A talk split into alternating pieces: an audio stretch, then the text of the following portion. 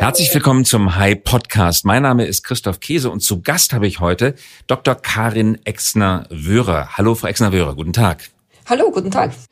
Sie sind CEO der Salzburger Aluminium AG und wir sprechen heute über Return to Work, wie jetzt nach der Corona-Krise oder mitten in der Corona-Krise die Industrie wieder anfängt zu arbeiten und Deswegen habe ich Sie auch mit in diesen Call eingeladen, in diesen Podcast eingeladen. Sie sind ein österreichisches Unternehmen, sitzen in Salzburg und bekommen den Wandel der Corona-Politik in Österreich gerade hautnah mit.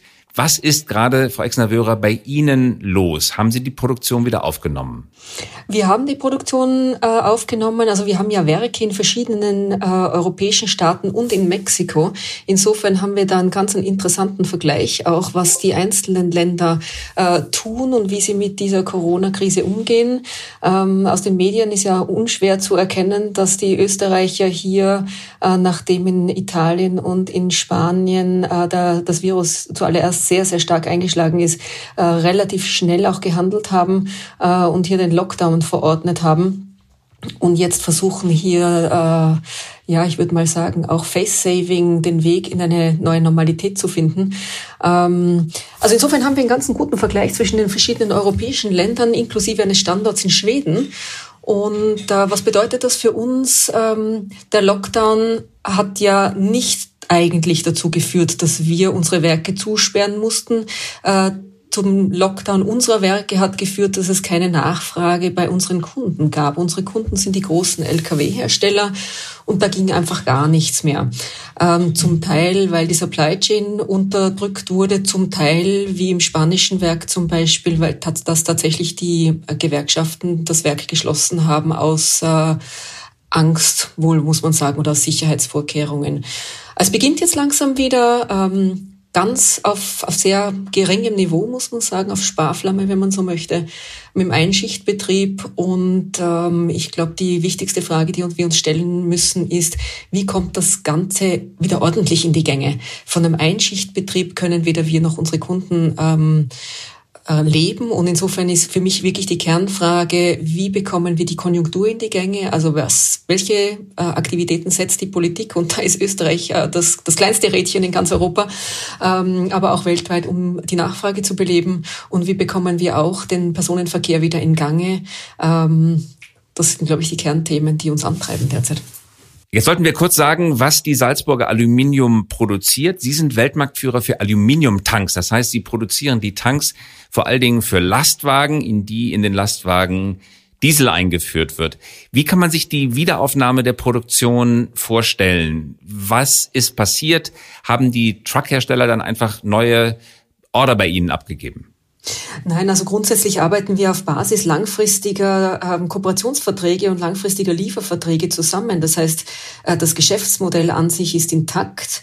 Äh, die Nachfrage äh, der Lkw-Hersteller ist das Entscheidende und die hängt ganz klar an der Konjunktur oder eventuell an Konjunkturpaketen. Wir kennen das aus der Pkw-Industrie von der Lehman-Krise noch, sogenannte Abwrackprämien. Äh, das sind Themen, die auch jetzt dringend wieder diskutiert werden müssen. Das kann man auch sehr gut mit der Ökologisierung verbinden, um hier einfach Schwung in die Nachfrage äh, zu bekommen. Wenn ähm, die Industrie in ganz Europa stillsteht, dann gibt es einen sehr stark reduzierten Warenverkehr ähm, und damit natürlich einen geringeren Bedarf, Lkw auszutauschen und damit auch eine geringere Nachfrage bei uns. Also das ist relativ eng verzahnt.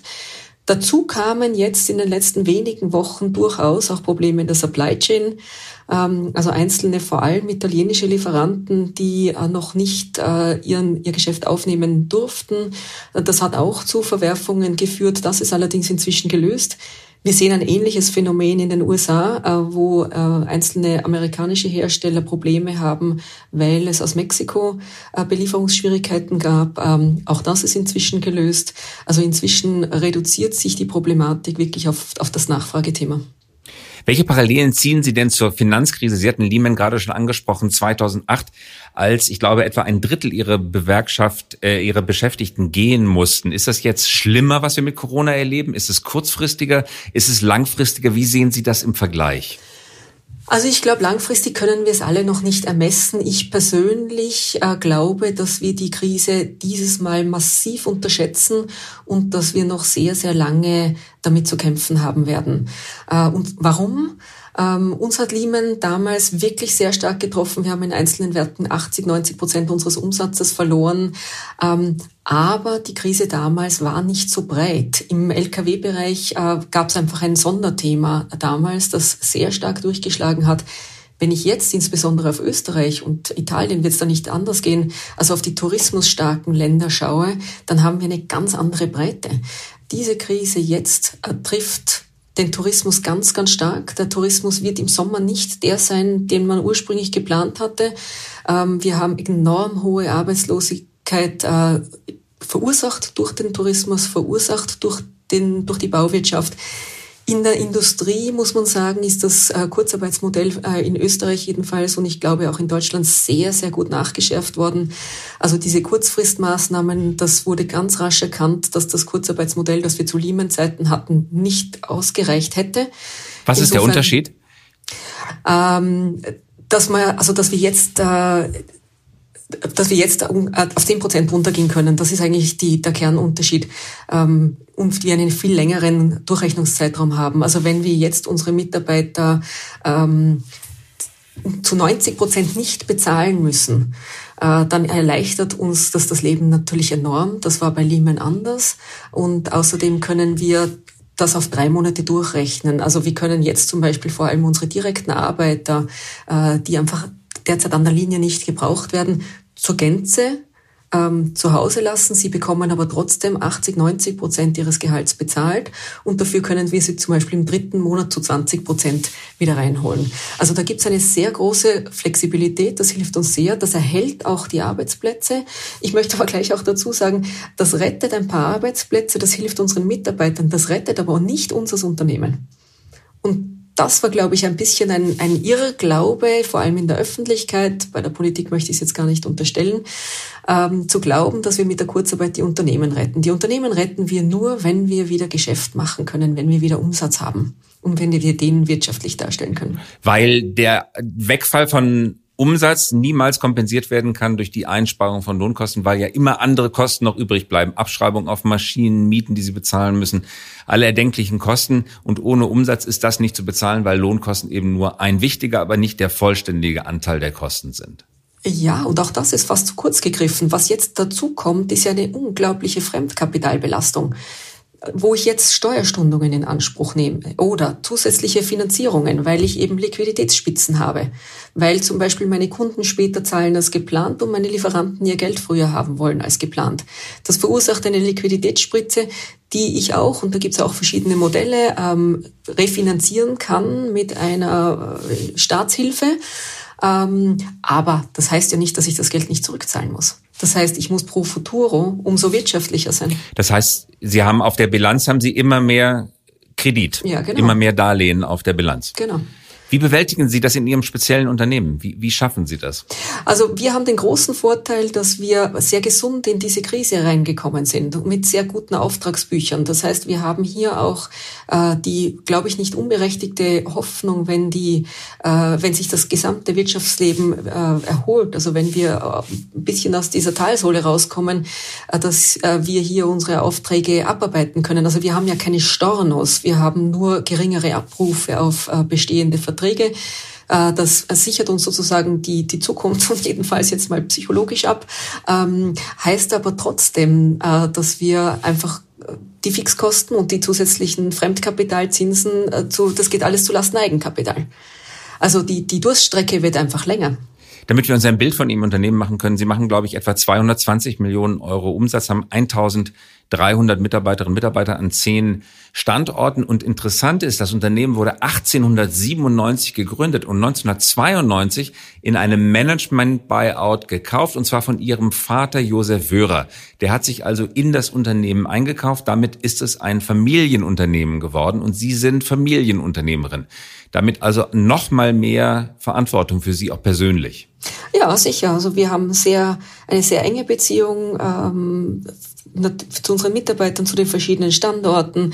Also wenn wir hier Überlegungen äh, anstellen müssen, ob der eine oder andere Standort äh, diese Krise äh, vielleicht nicht überleben könnte, das, ähm, das, das dreht bei uns schon ein paar Runden mehr als vielleicht bei manch anderem. Zehn Standorte haben Sie in Europa und Mexiko. Sie hatten vorhin zu Eingang unseres Gespräches davon gesprochen, dass die Länder sehr unterschiedlich sind in ihrer Reaktion. Wenn Sie jetzt über die zehn Standorte, die Sie besonders gut überblicken können, einen Vergleich ziehen und sagen, wie läuft Österreich, wie hat Österreich reagiert im Vergleich zu anderen Ländern? Wer, wer hat am besten reagiert in den Ländern, die, die Sie überschauen können? Also ich möchte mir eine Beurteilung jetzt noch gar nicht anmaßen, weil sie, glaube ich, viel zu kurz kommt. Wir müssen jetzt mal den sogenannten Tanz abwarten, nicht? Und gerade als Österreicher, also wenn die Musik mal zu Ende ist und von der Hammer und der Dance, der Dance zu Ende ist, wann auch immer das sein wird, ich denke, dann ist der richtige Zeitpunkt, Bilanz zu ziehen, ob zum Beispiel dieses in Österreich und in manch anderen Ländern angewendete äh, Modell besser funktioniert hat als zum Beispiel das schwedische Modell. Und dann ist ja auch die Frage, woran messen Sie es? Messen Sie es an der, an der Zahl der, der, der Corona-Toten? Großes Fragezeichen zu diesen Statistiken. Oder messen Sie es an der, einer Mischung aus Corona-Toten und ähm, äh, wirtschaftlichen Einbußen? Also ich glaube, das wird auch ganz schwierig sein. Woran, woran messen wir das? Ähm, Tatsache ist, dass die Österreicher sich für diesen Weg oder die österreichische Regierung sich für diesen Weg entschieden hat, sehr schnell, sehr rasch. Ähm, hat sicher größeren Schaden abgewendet. Das, das würde ich heute auch schon unterschreiben. Also man hat dann doch relativ bald Grenzen dicht gemacht. Ähm, ich wünsche mir, und ich glaube, die Frage würde ich eher gern dahingehend ändern, was wünsche ich mir für eine nächste Krise, die ja wieder kommen wird. Wir sind eine globalisierte Welt, wir werden wieder reisen, solche Viren werden sich wieder verbreiten. Ähm, was wünsche ich mir, dass es eine viel, viel bessere Abstimmung auf europäischer Ebene gibt. Das, das Virus kennt keine Grenzen, das haben wir, glaube ich, inzwischen alle gelernt. Ähm, es braucht eine viel, viel bessere Abstimmung, so dass viel lokaler agiert werden kann. Also in Deutschland ja sehr berühmt geworden, unser Skiort Ischgl. Das ist ähm, diese Hotspots, äh, Ischgl, Madrid, Fußballspiele in verschiedenen Ländern, Karnevals. Diese Gegenden haben wir, glaube ich, inzwischen gelernt, müssen viel, viel schneller dicht gemacht werden, aber nicht gleich das ganze Land. Wir haben ja Regionen in Österreich, die sind von Corona praktisch überhaupt nicht betroffen, werden aber über denselben Kamm geschert. Jetzt hatten Sie gerade den Hammer und den Tanz angesprochen. Äh, für all diejenigen, die den Essay nicht gelesen haben, der sehr einflussreich äh, war, äh, glaube ich, vor sechs oder sieben Wochen veröffentlicht. Können Sie noch ganz kurz sagen, was mit dem Hammer und der Tanz gemeint ist, bitte? Also der Hammer ist sozusagen ganz schnell, ganz rasch, sehr, sehr starke Maßnahmen, die zum Beispiel dazu geführt hatten, dass es bei uns wirklich wochenlang hieß, bleibt zu Hause. Das hat sehr viel Angst verursacht. Und dann, wenn diese ersten Maßnahmen greifen, und das sehen wir ja in fast allen äh, Zahlen, auch in Deutschland, ähm, man diese re berühmte Reproduktionsrate unter eins gedrückt hat, dann kann man wieder lockern, dann dürfen wir wieder raus, dann dürfen wir wieder mit gutem Gewissen an die Arbeit. Wir durften ja vorher auch an die Arbeit, aber wir dürfen das jetzt ein bisschen angstbefreiter. Ähm, und dann sollte sozusagen die, diese nächste, zweite, dritte Welle, die ja kommen wird, also ich glaube, es dürfen da nicht blauäugig sein, so gering ausfallen, dass es die Spitalskapazitäten nicht überfordert. Und ich denke, das ist, womit auch jetzt die Öffentlichkeit, und da gehören auch meine Mitarbeiter dazu, ein bisschen hadern. Ähm, die, ich denke, wir waren alle extrem diszipliniert, gilt wohl auch für Deutschland. Also es hat gut funktioniert. In Österreich äh, fühlen wir uns extrem bevormundet und ich denke, das ist auch ein wesentlicher Unterschied zu Schweden, wo die Maßnahmen ähnlich gut eingehalten wurden, aber sie waren eben mehr als Empfehlung ausgesprochen. Und das wäre für mich auch eine ganz dringende Anregung für das nächste Mal. Rechnen wir mal grundsätzlich, vertrauen wir dem, dem Volk, dem Souverän, äh, den Mitbürgern, äh, dass sie hier mitmachen, dass sie die Disziplin wahren. Kümmern wir uns um die schwarzen Schafe, aber sperren wir nicht wirklich alle in, in dieser, ja, in dieser Strenge jetzt ein, wie das hier passiert ist. Also äh, das Thema Bürgerrechte muss man da schon nochmal diskutieren. Nun hatten Sie gerade angesprochen, langfristige Verhaltensänderungen, die enorme Auswirkungen auf unterschiedliche Industrien haben können. Die Diskussion äh, ist, kommt natürlich vergleichsweise früh, weil kein, keiner von uns weiß, wie langfristig das Verhalten sich von Menschen ändert. Trotzdem wird breit darüber diskutiert. Wie ist Ihre Meinung? Werden Menschen in Zukunft weniger reisen? Werden sie weniger ex exotische Früchte kaufen aus irgendeinem äh, Grunde, sodass dann weniger Lastwagen benötigt werden, die die durch Europa nach äh, Norden bringen? Werden die Menschen überhaupt weniger reisen, sondern eher zu Hause bleiben wollen, weil sie sich jetzt dran gewöhnt haben? Werden sie nach Ihrer Einschätzung tatsächlich auch öfter von zu Hause arbeiten möchten, sodass man vielleicht statt Casual Friday in Zukunft den Digital Friday ausruft und ein bis zwei Tage pro Woche generell zu Hause arbeitet, da wo es geht. Das geht natürlich nicht in der Produktion bei Ihnen, aber in vielen anderen Bereichen der Gesellschaft geht es. Also, welche langfristigen Trends glauben Sie jetzt schon am Horizont erkennen zu können? Also erstens, ich glaube, es hängt davon ab, wie lang dieser, dieser Zustand jetzt noch dauert. Ähm, wir kennen das alles von, alle von Diäten. Also man braucht typischerweise sechs bis acht Wochen, um eine wirkliche Verhaltensänderung nachhaltiger beizuführen. Ähm, wir haben jetzt ungefähr in Österreich jedenfalls, wir sind in der sechsten Woche, also das würde dann ganz gut passen. Ich glaube schon, dass wir sehr, sehr viel gelernt haben in den letzten Wochen, was auch geht. Also wenn ich meine Vertriebsmitarbeiter zum Beispiel ansehe, die früher sicher 30, 40 Prozent Reisetätigkeit hatten, die haben sehr schnell gelernt, was auch von zu Hause möglich ist. Wir haben auch gelernt, was nicht möglich ist. Also Neukunden anzusprechen war sehr erschwert, ist sehr erschwert, dieser Erstkontakt, wo eine Beziehung hergestellt wird. Aber zum Beispiel mit bestehenden Kunden kann sehr, sehr viel auf rein elektronischen Weg gemacht werden. Und wir haben auch die Tools. Also es hat einen unglaublichen Digitalisierungsschub gegeben.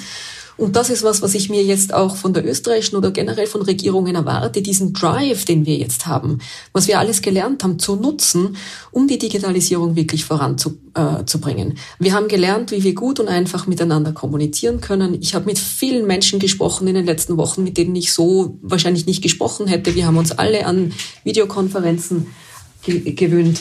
Und ähm, ich glaube, das werden wir auch beibehalten. Wir haben äh, gelernt, dass Homeschooling geht. Wer hätte das gedacht, dass man in, in so kurzer Zeit hätte wohl nie irgendjemand jemanden zugemutet, dass auch das jedenfalls in einer in der älteren Altersgruppe darstellbar und möglich ist. Nicht, dass mir das äh, allalong äh, die, die Schule nicht abgehen würde oder meinen Kindern, weil sie auch ganz viele andere Komponenten abbildet, äh, wie den Sozialfaktor. Aber ich glaube, wir haben da ganz viel gelernt für unser Unternehmen gesprochen, wir gehen auch davon aus, dass unsere Reisetätigkeit in generell äh, gesprochen sicher auf die Hälfte zurückgehen wird. Das ist unser Plan. Schauen wir mal, ob wir dabei bleiben. Und was bedeutet das für Ihr Geschäftsmodell, wenn die Reisetätigkeit zurückgeht und wenn vielleicht weniger Tanks benötigt werden? Denken Sie jetzt darüber nach, wofür kann man Aluminium noch alles einsetzen? Gibt es neue Anwendungsfelder? Sollten wir uns vor allen Dingen, sollten wir uns hinausentwickeln? Sollten Sie sich hinausentwickeln über die Produktion von Tanks? Also stellen Sie sich die Geschäftsmodell- und Produktfrage? Ja, selbstverständlich. Das haben wir allerdings schon vor der Corona-Krise gemacht. Also äh, wir sind mittendrin und eigentlich kurz vor dem Abschluss einer ähm, neuen Strategiedefinition für uns, immer unter dem Thema Sustainable Mobility. Ähm, und da geht ganz viel. Also nur um Ihnen ein Beispiel zu geben, äh, ein Tank ist ein Behälter, der, der kann smart sein, das kann genauso ein äh, größerer Postkasten sein, wo in Zukunft, weil wir ja das Social Distancing beibehalten werden, äh, der Postbote oder das Restaurant äh, die Ware abgibt und vielleicht über die Blockchain bestätigt, dass es angekommen ist und mir eine Nachricht schickt, so dass ich diesen, diesen typischen äh, direkten Verkehr äh, nicht äh, mehr haben muss mit dem, mit dem Boten. Ähm, da gibt's ganz viele ähm, Varianten, auch in, auf der Last Mile. Wir sind ja typischerweise im Langstreckenverkehr zu Hause mit unserem Produkt.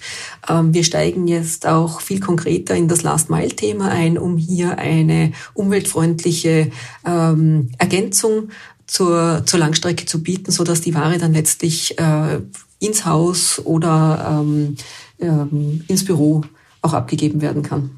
Viele Unternehmen, die aus der Hardwareindustrie kommen, haben traditionell Schwierigkeiten, sich vorzustellen, wie man eigentlich die Hardware aus ihrem Geschäftsmodell nicht herausnehmen könnte, wie man sie ergänzen könnte durch digitale Produkte.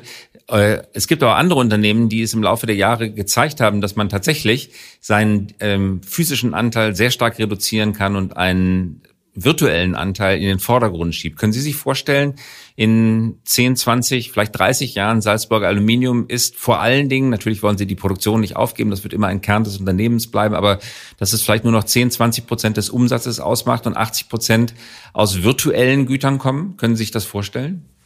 Also ich glaube, dass der Gesamtanteil am Kuchen, der Kuchen wird hoffentlich größer und damit auch der Gesamtanteil ähm, äh, anderer Themen, die jetzt nicht den Tank betreffen. Der Dieseltank per se, äh, da brauche ich ja nicht mal mehr die Zeitung zu lesen, dass ich weiß, dass das ein, ein enden wollendes Geschäftsmodell ist. Äh, vielleicht aufgrund der Ölpreise derzeit wieder um noch ein paar Jahre verlängert, aber äh, in 20 Jahren wird auch der schwere LKW mit einem anderen, äh, mit einem anderen Treibstoff fahren. Ähm, das ist bei uns ja sehr sichtbar. Insofern ist bei uns dieser Wandel, diese Anpassung total absehbar. Und insofern sind wir da mittendrin. Äh, und dazu gehört nicht nur neue Treibstoffe äh, einzufüllen in unsere Tanks. Das kann Flüssiggas sein, das kann Wasserstoff sein, aber eben auch hier ähm, smarte Komponenten sozusagen reinzubringen oder unser Geschäft dahingehend zu ändern, dass die Hardware vielleicht nicht mehr die, die bedeutende Rolle spielt.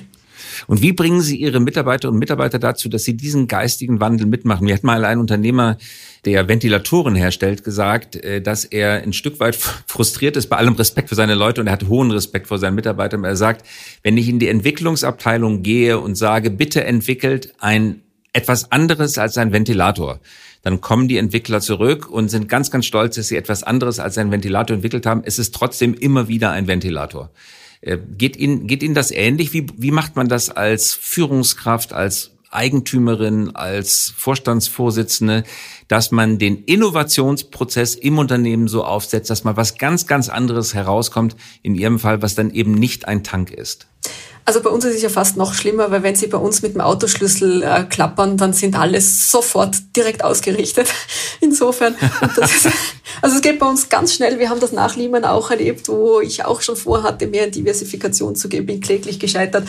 Ähm, und ähm, ich, ich verstehe das und ich kann das auch nachvollziehen, weil sobald es wieder brummt, dann sind wir wirklich alle sehr allein und äh, fühlen uns total wohl in unserer Komfortzone und das ist auch total in Ordnung, weil ähm, meine Mitarbeiter können einfach sehr, sehr gut Tanks weiterentwickeln, Tanks bauen und warum soll ich ihnen das nehmen? Ähm, insofern gehen wir jetzt den Weg, dass wir andere Themen anders andocken. Und da gibt es auch verschiedene Modelle, also getrennt, aber doch gemeinsam.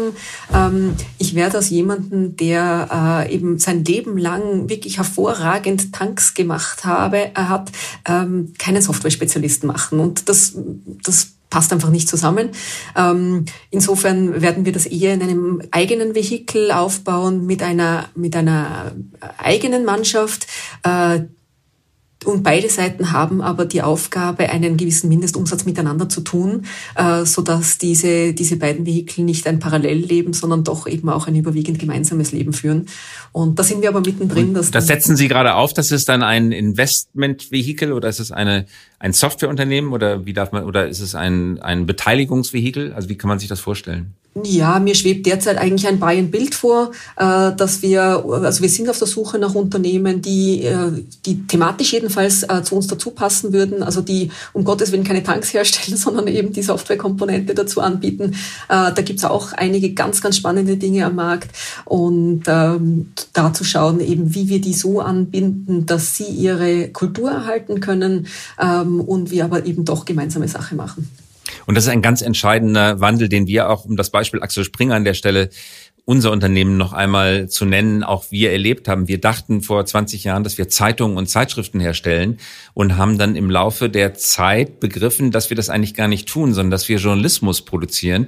Und das ist so ein ganz kleiner, minusküler Wandel im Selbstverständnis, der aber ganz enorme Auswirkungen hat auf das Geschäftsmodell und die zukünftige Entwicklung, weil man durch diesen kleinen Wandel eine Tür aufstößt. Wenn man denkt, man produziert das physische Produkt, Zeitung oder Zeitschrift, dann ist man festgelegt auf die Produktion physischer Produkte. Und wenn die Welt sich digitalisiert, bleibt man außen vor. Wenn man sich aber selber definiert als jemand, der eine andere Lösung anbietet, nämlich Menschen mit Informationen und Unterhaltung zu versorgen, ganz gleich auf welchem Wege, ganz gleich vom, unabhängig vom Trägermedium, dann öffnet man viele Türen in neue Geschäftsmodelle und wird ein Freund der Digitalisierung. Mhm. So was Ähnliches wird Ihnen wahrscheinlich auch gehen. So ist es. Also auch da zu sagen, äh, ist, ist unsere Aufgabe wirklich einen Dieseltank herzustellen oder ist es eigentlich ein Behälter, der die Energie zum Beispiel für den schweren LKW äh, bereitstellt als Antriebsform oder überhaupt äh, noch viel weiter darüber hinausgeht? Wir werden sehen. Da sind wir gerade mittendrin. Das ist ein schöner gestalterischer Auftrag. Das kann ich mir vorstellen. Zum Abschluss, Frau Exner-Wörer, lassen Sie mich bitte fragen, wie gehen Sie äh, als Führungskraft mit der jetzt gegenwärtigen Krise um? Und zwar ganz speziell mit den eigenen Ängsten und Sorgen, die man hat. Mit vielen, vielen Gesprächen, die ich in den vergangenen Wochen geführt habe, habe ich eigentlich so zwei unterschiedliche Denkschulen kennengelernt. Die einen sagen, ja, ich habe auch meine dunklen Stunden und es gibt Momente, da denke ich, die Firma kommt da nicht durch, wir gehen unter, ich muss zumachen, ich muss den Laden abschließen, ich muss das, was ich noch retten kann, retten. Und äh, trotzdem darf ich meinen Mitarbeitern diese Unsicherheit nicht zeigen, weil es meine Aufgabe als Führungskraft ist, der Fels in der Brandung zu sein, der Damm, der alle Wellen vom Land fernhält. Deswegen, ich muss Sicherheit suggerieren, wo vielleicht in meinem Herzen gar keine Sicherheit ist. Die andere Denkschule sagt, auch interessant, genau das darf ich nicht tun. Ich muss meine Ängste, meine Sorgen, meine schwarzen Momente mit den anderen teilen, weil das macht mich als Führungskraft authentischer. Das zeigt den Leuten, dass ich äh, äh, selber auch Gefühle habe, das macht mich menschlicher, das erzeugt äh, Loyalität, das erzeugt äh, Vertrauen äh, und am Ende denken die Leute, der Mann, der hat wirklich verstanden, dass es ernst ist oder die Frau hat verstanden, dass es ernst ist und äh, der steht nicht da vorne, weil er die Antwort kennt, sondern der steht da vorne, weil er bereit ist, Verantwortung zu übernehmen. Diese beiden Denkschulen, vielleicht etwas schwarz-weiß gezeichnet, aber welcher würden Sie sich zuordnen? Womit haben Sie die besten Erfahrungen gemacht? Also ich habe schon ein paar Krisen ähm, erlebt in verschiedener Hinsicht und ähm, alle hatten gemeinsam oder mit in allen Krisen bin ich gut damit gefahren, einfach sehr, sehr transparent zu sein. Äh, mit allem, mit Informationen, aber auch eben mal mit Gefühlslagen, die man so hat. Ähm, die Menschen merken sowieso, wenn man nicht authentisch ist, ähm, auf die eine oder andere Art und Weise. Und ähm, ich glaube, was Menschen brauchen, ist einen klaren Kurs und insofern äh, haben sich viele Regierungen auch gut verhalten, weil sie haben einen Kurs eingeschlagen. Ob es der richtige war, wissen wir nicht, können wir jetzt noch nicht beurteilen. Aber in einer Krise braucht es einen klaren Kurs, braucht es jemanden, der diesen klaren Kurs einschlägt und bereit ist, die Verantwortung dafür zu übernehmen. Ähm, wenn es vielleicht nicht ganz der richtige ist und hier rechtzeitig zu justieren.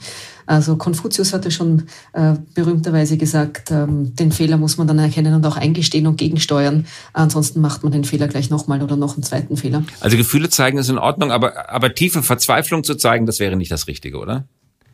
Naja, ich glaube, Krisenverzweiflung bringt uns nicht weiter. Und äh, da trennt sich jetzt in der Krise schon die Spreu vom Weizen, äh, nämlich im Sinne von Menschen, die Krisenerfahrung haben, die das Dreitagesfieber bei ihren Kindern schon erlebt haben und wissen, dass, äh, dass das Leben irgendwie weitergeht. Es geht möglicherweise ganz anders weiter als vorher, äh, aber das Leben geht weiter. Und äh, das heißt nicht, dass ich heute unterschreiben kann, dass mein oder manch anderes Unternehmen es überleben wird. Aber jedenfalls, äh, wenn es nicht gelingt, dann haben wir alles getan, was in unserer Macht steht und das Bestmögliche rausgeholt. Und ähm, ich glaube, äh, ja, am Ende des Tages äh, können wir es vorher nicht wissen, aber die Gefühlslage sozusagen der, der großen Verzweiflung, die bringt uns nicht weiter. Ähm, es gibt aber durchaus auch, und dem kann ich auch viel abgewinnen, einmal das Eingeständnis, dass man, dass man die Visibilität nicht hat über die nächsten vier oder acht Wochen hinaus. Und wenn Sie mich vor zwei Wochen gefragt hätten, hätte ich gesagt, ich weiß es nicht, weil ich nicht weiß, wie die Regierungen jetzt weiter tun mit der Öffnung. Äh, heute tun wir uns ein bisschen leichter. Heute sehen wir, dass unsere Kunden ähm, ihre Linien wieder angeworfen haben. Wir wissen aber noch nicht, wie es in den Sommermonaten weitergeht.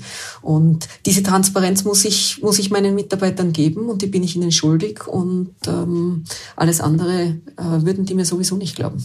Und Ihre gegenwärtige Gemütslage als allerletzte Frage, ganz dunkel, ganz hell, ganz dunkel ist die Null und ganz hell ist die Zehn. Wo stehen Sie gerade?